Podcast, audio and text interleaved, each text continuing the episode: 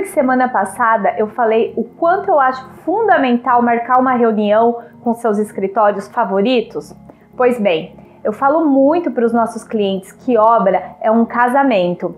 Então você precisa conhecer, gostar, se sentir bem e extremamente à vontade e seguro com o profissional. E nada melhor que o bom olho no olho para sentir se há afinidade entre você e o escritório escolhido. Essa conversa ela é muito importante, na verdade, é crucial para um bom relacionamento e entendimento entre o profissional e o cliente.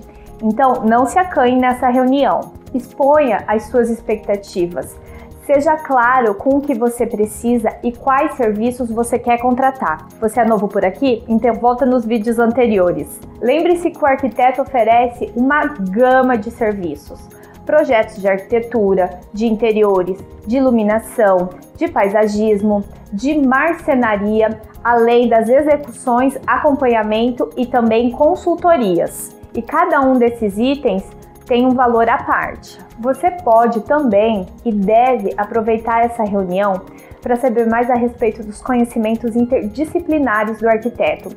Saber como ele trabalha conforto ambiental, sustentabilidade, saber se no momento da concepção do projeto ele leva em consideração um layout para dispor os tamanhos e organizar os espaços. Pergunta como ele trabalha com as cores, o que ele pensa sobre os materiais naturais, sobre os materiais artificiais, como ele comunica esses materiais. Fale sobre iluminação e como ele trabalha iluminação artificial com iluminação natural.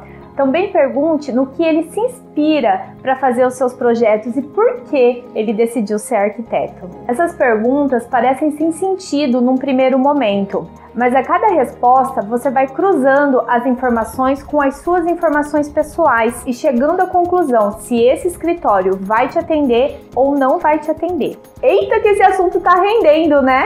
Então fique ligado que semana que vem vou te ajudar com mais informações a encontrar o escritório ideal para o seu perfil e o seu projeto. Enquanto isso, se inscreva no canal do YouTube da 93 para receber aviso dos próximos episódios. Nos siga nas redes sociais também. Um abraço e até semana que vem.